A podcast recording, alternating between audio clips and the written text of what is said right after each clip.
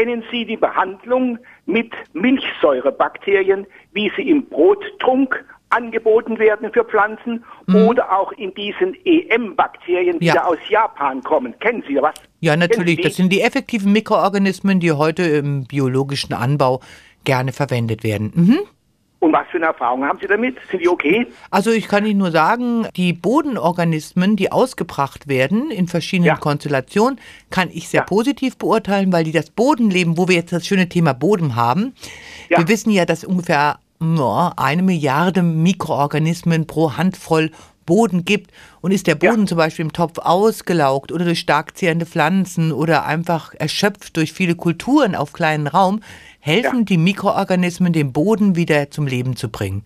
Das heißt, die Pflanzen können besser die Nährstoffe aufnehmen, alles wird besser und einfacher für Kann die man- Pflanzen. Es Ja. ist schon eine gute Sache.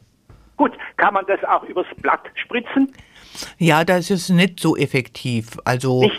ja, weil es sind Mikroorganismen, die umsetzen. Das heißt, also im Boden sind sie am besten aufgehoben, im Gießwasser. Okay.